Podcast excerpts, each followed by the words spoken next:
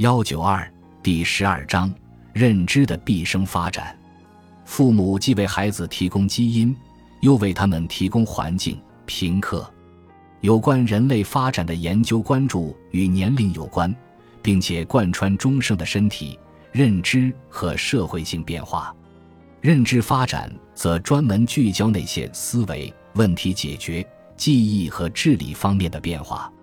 这一重要的课题曾被狭隘的等同于儿童心理学，而随着人们了解到认知贯穿于人的整个生命历程，它现今的研究范围已经涵盖了从胎儿到老年人的整个过程。而且，由于许多人的寿命越来越长，老年学这一分支学也吸引了众多的研究者的注意。详细论述这个广阔领域显然是不可能的。但本章还是可以从认知发展角度有选择的阐述发展心理学中一些有趣而重要的部分。从发展的角度来看，人类认知起始于早期阶段，是长期发展的结果。我们通过遗传得到的基本基因结构，我们与物理环境和社会环境之间的漫长而多变的相互作用所经历的变化，它们左右着我们的知觉。记忆以及语言和思维过程，最重要的特征是认知得到了发展。随着个体从婴儿成长为成人，各种认知与思维技能以一定的顺序出现。以后，一些认知技能在老年时又出现退化。这些变化可能是由于神经与生理性的成熟导致的，也可能是家庭、社会和教育等环境导致的。也可能是个体物理性的变化与其环境交互而导致的。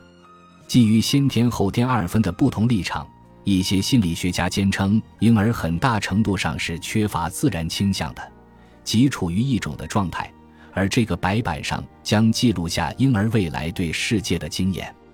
而另一些结构取向的心理学家则认为，婴儿具有相当一部分不变的神经和心理潜质。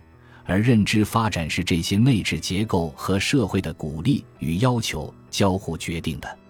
虽然一度十分流行的后天论，在一些狂热的行为主义学者的激进演绎下，认为所有行为都应被视作是操作性学习的结果。